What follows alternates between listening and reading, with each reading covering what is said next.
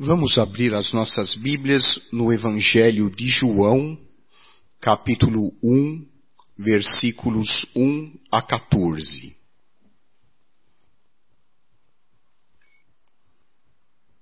Assim diz a palavra de Deus. No princípio era o Verbo, e o Verbo estava com Deus, e o Verbo era Deus. Ele estava no princípio com Deus. Todas as coisas foram feitas por intermédio dele, e sem ele nada do que foi feito se fez. A vida estava nele, e a vida era a luz dos homens. A luz resplandece nas trevas, e as trevas não prevaleceram contra ela. Houve um homem enviado por Deus, cujo nome era João. Este veio como testemunha para que testificasse a respeito da luz, a fim de todos virem a crer por intermédio dele. Ele não era a luz, mas veio para que testificasse da luz, a saber, a verdadeira luz, que vinda ao mundo ilumina a todo homem. O Verbo estava no mundo. O mundo foi feito por intermédio dele, mas o mundo não o conheceu. Veio para o que era seu, e os seus não o receberam. Mas a todos quantos o receberam, deu-lhes o poder de serem feitos filhos de Deus, a saber, aos que creem no seu nome, os quais não nasceram do sangue, nem da vontade da carne, nem da vontade do homem, mas de Deus. E o Verbo se fez carne e habitou entre nós, cheio de graça e de verdade, e vimos a sua glória, glória como do unigênito do Pai. Oremos. Santo Deus, pedimos neste momento que o teu Santo Espírito nos ilumine e nos ajude a compreender o significado deste texto, que possamos viver à altura da tua mensagem. Nós te pedimos agradecidos, em nome de nosso Senhor e Salvador Jesus Cristo. Amém. O ser humano, por natureza, é um ser investigativo nós estamos sempre tentando buscar novas verdades. Nós estamos sempre à busca de inventar novas coisas, de ampliar a tecnologia. Estamos sempre curiosos em busca de novidades, principalmente na área científica e intelectual. A curiosidade faz parte da nossa natureza. O psicólogo Abraham Maslow correlacionava a nossa busca por conhecimento e transcendência a uma necessidade de autorrealização.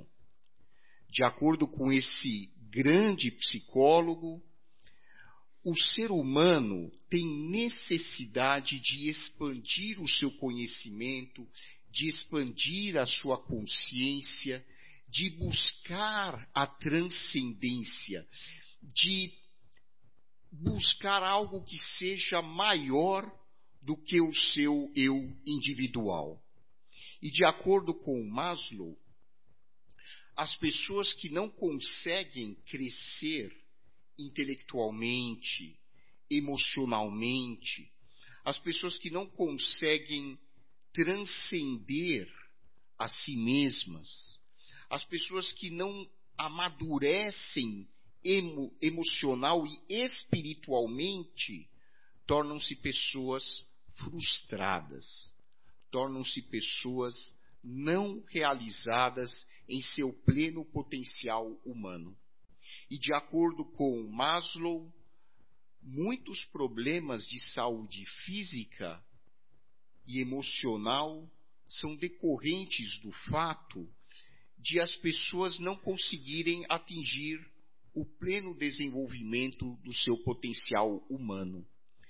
Vejam que isso é muito importante quando nós falamos em saúde espiritual, porque todos nós buscamos a saúde espiritual.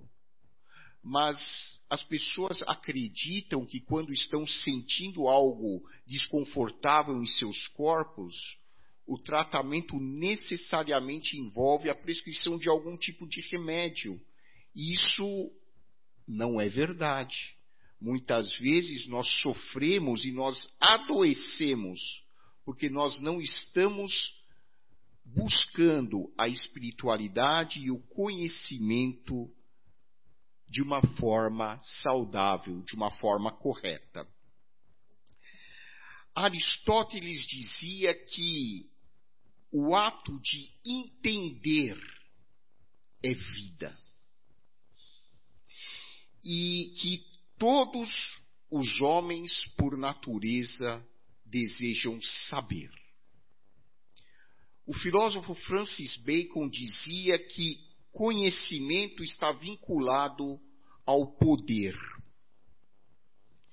Victor Frankl defendeu a tese de que a busca por sentido na vida é a maior necessidade de um ser humano. E se um ser humano não consegue entender o propósito de sua vida, se um ser humano não consegue entender o significado da vida, ele certamente sofrerá por causa disso. Mas vejam que paradoxo o ser humano, sempre em busca de novas invenções, sempre em busca de novos conhecimentos, sempre procurando saber mais, entender mais.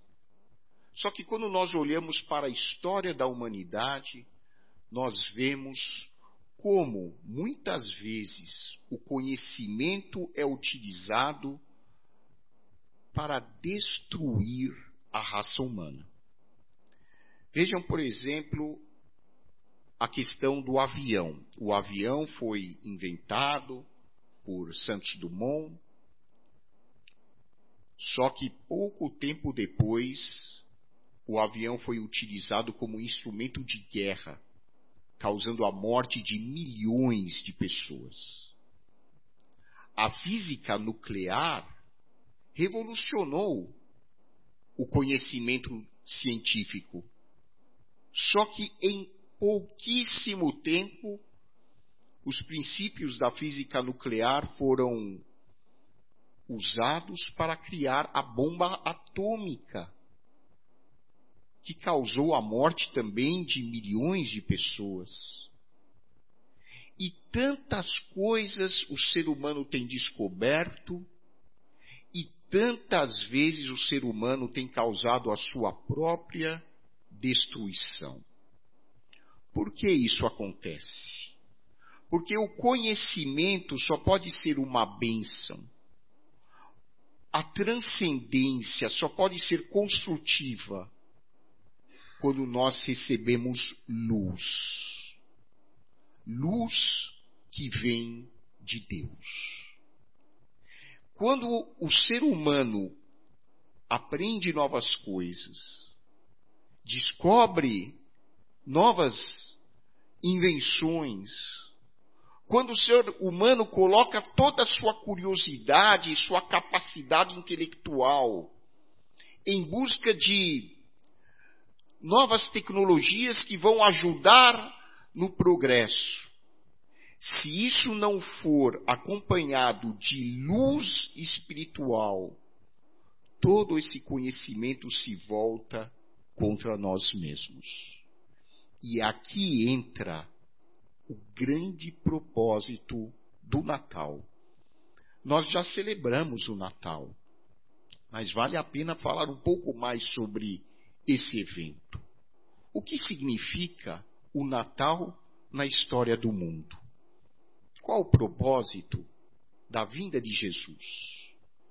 O propósito da vinda de Cristo ao mundo é iluminar o ser humano com a luz de Deus. E de que maneira Jesus Cristo ilumina todo ser humano? Nesse texto de João, capítulo 1, nós aprendemos três maneiras pelas quais Jesus ilumina cada ser humano com a luz de Deus. Em primeiro lugar, Cristo revela a sabedoria de Deus ao ser humano. João começa o evangelho dizendo assim: No princípio era o Verbo. Vejam que verbo aparece aí com V maiúsculo. E o Verbo estava com Deus, e o Verbo era Deus. Quando nós lemos essa passagem em português, provavelmente nós não conseguimos saborear o rico ensinamento espiritual desse texto. Esse texto foi escrito em grego. A palavra verbo em grego significa palavra, mas não qualquer tipo de palavra. Esta palavra em grego é logos, da onde vem o termo lógica. Quantas vezes você quis descobrir a lógica da vida? Quantas vezes você e eu nos questionamos a respeito da lógica do mundo? Afinal, que lógica há nesses acontecimentos? Por que o mundo acontece dessa maneira? Por que as coisas acontecem desse jeito? Por que na minha vida ocorreram fatos que eu não consigo compreender? de onde eu vim, o que eu estou fazendo aqui, para onde eu vou, qual é a lógica da minha vida, qual é o sentido da minha vida, qual é o significado da minha existência. E a resposta que a Bíblia dá está justamente nesta frase tão simbólica. A resposta está no Verbo. O Verbo que é Jesus Cristo. Todo conhecimento parte de Cristo e todo conhecimento deve voltar para Cristo. Ou seja, tudo aquilo que nós falamos no início da mensagem, essa nossa ânsia por conhecimento intelectual, essa nossa ânsia por descobrir cada vez mais, essa nossa ânsia por descobrir a lógica das coisas, tem a sua resposta na pessoa de Cristo. Jesus Cristo é o Logos de Deus. Jesus Cristo representa a fonte espiritual da sabedoria, da inteligência, da lógica e do conhecimento. O Novo Testamento foi escrito em grego e os filósofos gregos usavam a palavra logos para se referirem ao princípio da lógica que reina o funcionamento do universo. Um filósofo muito antigo da Grécia disse que quando observava o universo e o funcionamento da natureza, ele reconhecia que havia um princípio lógico por trás disso. E esse princípio lógico na filosofia grega era chamada de logos. E é justamente essa palavra que o apóstolo João usa para descrever a pessoa de Jesus. É em Cristo que eu vou encontrar toda a lógica que eu procuro para o funcionamento do universo é em Cristo que eu vou encontrar a razão da minha existência. E se eu não tenho um encontro pessoal com Deus na pessoa de Cristo, eu sou uma pessoa eternamente frustrada. Porque a minha maior necessidade como ser humano é ter esta fome saciada esta fome de conhecimento, de transcendência preenchida. Mas a única pessoa que pode preencher esta necessidade é Jesus. Ele é o Logos de Deus. Mas os autores da Bíblia, inspirados como eram por Deus, às vezes conseguiam transmitir vários conceitos ao mesmo tempo, usando uma única palavra.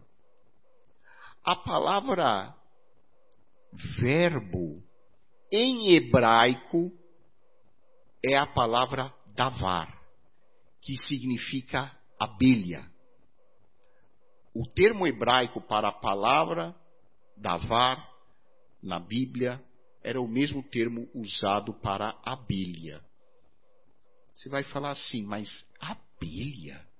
O que abelha tem a ver com palavra? Tem muito a ver. Porque os judeus haviam aprendido a sobreviver no deserto.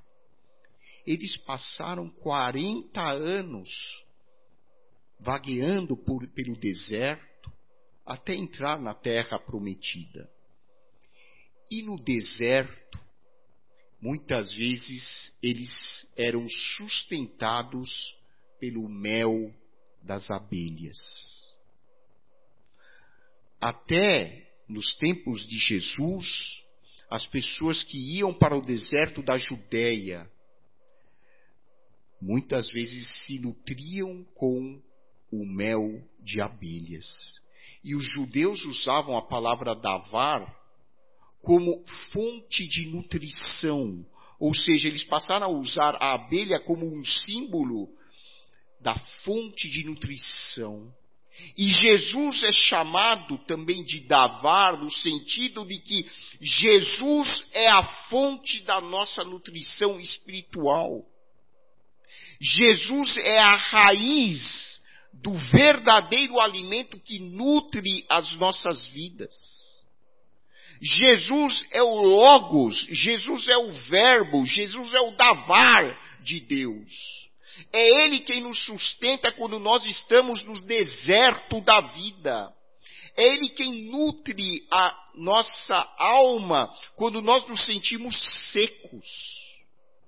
Ele é a palavra. Mas tem mais um conceito incluído no termo verbo. É o conceito de ação. Você se lembra quando você estava no ensino fundamental, eu uso o termo fundamental porque é o, é o termo moderno. Na nossa época, era ginásio. É, como a maioria aqui está na fase mais do ginásio do que do fundamental, vamos falar em ginásio. Você se lembra das aulas de gramática no ginásio? Como era constituída uma frase? O sujeito, o verbo e o predicado. Qual era a função do verbo? Expressar o que? Ação. E esse é mais um sentido do texto bíblico. Jesus Cristo é Deus em ação. Você já se perguntou que sentido é este que está na frase, no princípio era o Verbo, e o verbo estava com Deus e o verbo era Deus. Mas espera um pouco, como que o verbo pode estar com Deus e ao mesmo tempo o verbo ser Deus? Quando João escreve o verbo estava com Deus, ele estava claramente se referindo que em Deus existe mais de uma dimensão pessoal. Por isso que os teólogos posteriores descreveram a chamada doutrina da Trindade, porque entenderam que em Deus existe mais de uma dimensão pessoal. Existe a dimensão pessoal do Pai, a fonte de toda a energia divina. Existe a dimensão espiritual do Filho, que é por meio de quem a divindade se expressa. E existe a dimensão espiritual, a dimensão pessoal do Espírito Santo, que representa Deus em contato e em comunhão íntima conosco, nos dando força e energia. Quando João afirma que o Verbo estava com Deus, ele está mostrando que havia uma íntima conexão entre a fonte da divindade, o Pai, e a pessoa, ou a dimensão pessoal do Logos. E quando ele afirma no final da frase, o Verbo era Deus, em grego, Deus aí entra como um predicado do Verbo. Ou seja, o Logos sempre existiu, o Logos sempre fez parte da dimensão espiritual, da dimensão pessoal de Deus, e o Logos sempre compartilhou da essência divina. E o que João está dizendo é: Deus, quando se coloca em ação, ele se coloca em ação através deste Logos, que é o Filho de Deus e que assumiu a natureza humana no Natal. No Natal, quando Jesus nasce como ser humano. O ser espiritual de Jesus sempre existiu. Ele é o Logos. Ele é o Davar. Mas na história ele entra no Natal.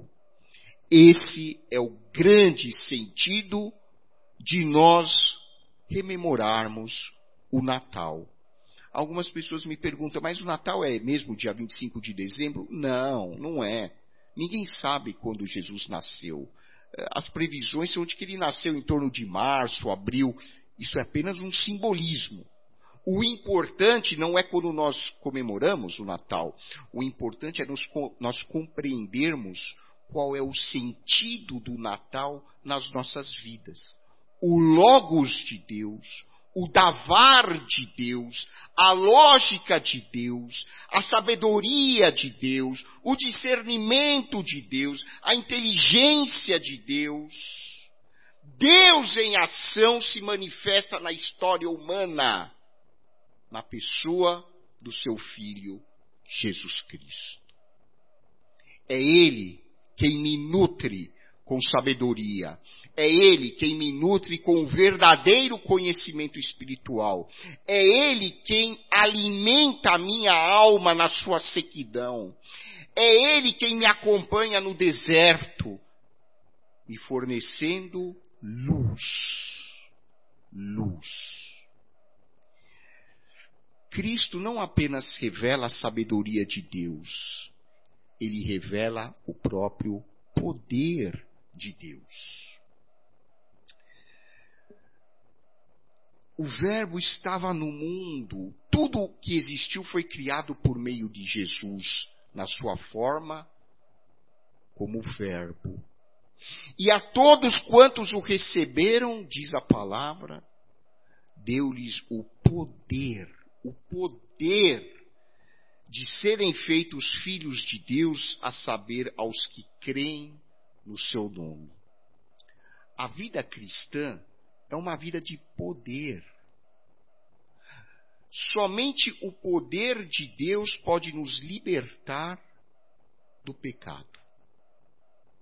O pecado é aquela nossa tendência inata a nos alienarmos de Deus o pecado representa o nosso estado natural de alienação em relação a Deus.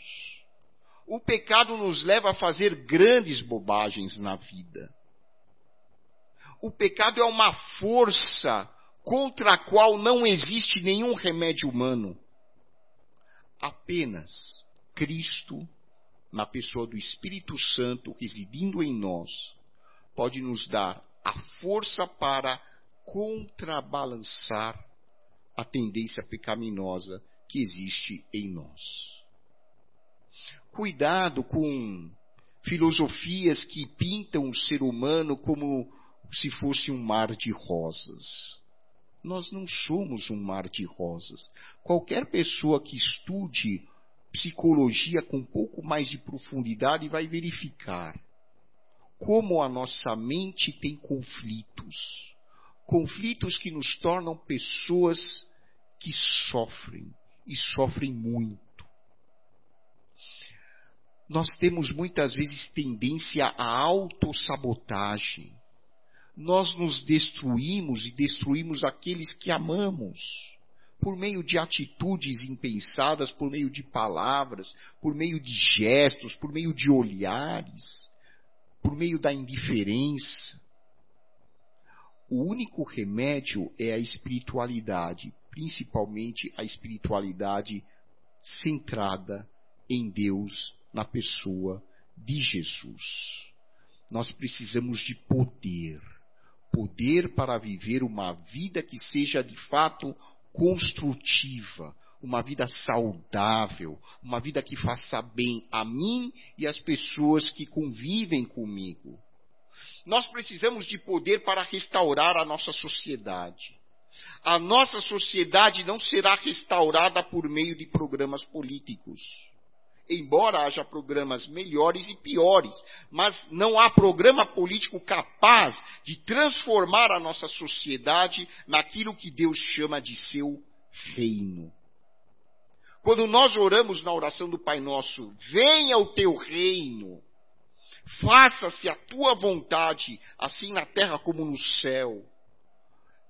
Esta frase só faz sentido se nós compreendermos que o reino está em nós e somos nós que tornamos o reino realidade. O reino não se torna realidade através de uma intervenção sobrenatural de Deus. O reino se torna realidade a partir do momento em que nós nos conscientizamos de que nós somos os embaixadores de Cristo aqui na terra. Você e eu somos o reino. Você e eu somos embaixadores de Cristo. Você e eu somos os responsáveis por Deus para fazermos deste mundo o reino de Deus. A igreja, meus irmãos, está vivendo um período de torpor, de inércia, porque muitos na igreja ainda pensam que o reino de Deus virá com visível aparência, como se estivéssemos assistindo a um filme de Hollywood. E aí vem um cometa, e aí vem uma luz, e aí vem cavalos de guerra com fogo, uh, cavalos com ouro na cabeça. Tem muita gente que pensa que é isso perguntaram para Jesus: Jesus, como é que vamos saber que chegou o reino? Lembrem-se da resposta de Jesus lá no Evangelho de Lucas: o reino não vem com visível aparência, o reino está dentro de vocês. Olha o poder que você tem. Talvez você ainda não tenha consciência de que você tem esse poder. Mas o reino de Deus já está dentro de você. Como? Por meio de Cristo. Se Cristo está em você, o Espírito de Deus está em você. Se o Espírito de Deus está em você, você tem o poder de transformar o mundo em que você está no reino de Deus. Quantas metáforas a Bíblia usa, quantas ilustrações a Bíblia usa para falar sobre esta verdade. E muitos acabam lendo essas passagens como se fossem literais. Estão sempre deixando o reino lá para frente. Ah, um dia vai chegar o reino. Um dia vai chegar o reino. Ah, mas lá na eternidade um dia vai ter o reino. Não, o reino já chegou. Quando é que chegou o reino de Deus? Dois mil anos atrás. Como assim? É. O reino chegou em Jesus. Ele é o reino. E quando Jesus diz que ele é o cabeça e nós somos o corpo, ele está querendo nos dizer: olha, o reino chegou, só que vocês são o corpo. A cabeça, vocês podem imaginar uma cabeça executando uma obra de engenharia? Só a cabeça? Não, não tem como. A cabeça precisa do corpo, precisa dos braços, precisa dos pés, precisa da, das mãos para segurarem a caneta, das mãos para digitarem no computador um programa. Esse corpo, esse corpo são você e eu. Nós somos o corpo do reino de Deus. Cristo é a cabeça. A parte de Cristo ele já fez, ele já veio, já morreu na cruz, já ressuscitou. Agora é com você e comigo. Ele continua nos ajudando, continua nos nutrindo, ele é o verbo, ele continua sendo o davar de Deus, ele continua sendo o logos de Deus. Mas se você e eu não fizermos a nossa parte, o reino será sempre, sempre uma grande utopia. E por fim, Cristo revela a glória de Deus. E o Verbo se fez carne e habitou entre nós cheio de graça e de verdade, e vimos a sua glória, glória como do unigênito do Pai. Deus, ao longo da história, se revelou por meio de Moisés na sua lei. Depois Deus habitou no tabernáculo dos hebreus no deserto. Depois Deus habitou no templo de Jerusalém. E finalmente Deus passou a residir diretamente na pessoa de Cristo e entrou na história humana. Em grego, a expressão se fez carne e habitou entre nós. Na língua grega, isso significa o verbo armou a sua tenda entre nós. Esse é o significado do versículo na língua original. O Filho de Deus, o Logos de Deus, o Davar de Deus, entra na história da humanidade e monta sua tenda aqui. E essa tenda é a pessoa de Jesus.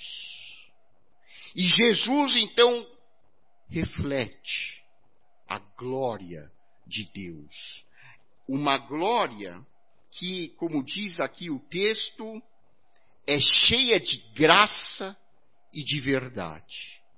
A glória de Deus não é como a glória das autoridades humanas que querem uh, se desfilar por aí com a última roupa da moda ou com o carro mais luxuoso do ano. Não!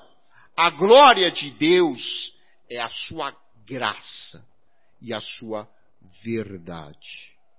A verdade é a glória de Deus. A graça é a glória de Deus. O amor é a glória de Deus. A justiça social é a glória de Deus. A paz interior é a glória de Deus. Não existe glória sem amor. Não existe glória sem verdade. E Jesus é a verdade. Por isso que Jesus diz: Eu sou o caminho, eu sou a verdade, eu sou a vida. Ninguém vem ao Pai a não ser por mim. Jesus é a verdade, Jesus é o caminho, Jesus é a vida, ele é a própria glória de Deus. Que nós possamos, neste momento que nós já comemoramos o Natal, que nós possamos refletir sobre o significado da vinda de Jesus a este mundo. Que possamos olhar para Jesus e ver nele a fonte de toda sabedoria. Que possamos olhar para Jesus e ver nele a fonte de poder. Que possamos olhar para Jesus e ver em Cristo a glória de Deus, a sua graça, a sua verdade. Que Deus nos abençoe.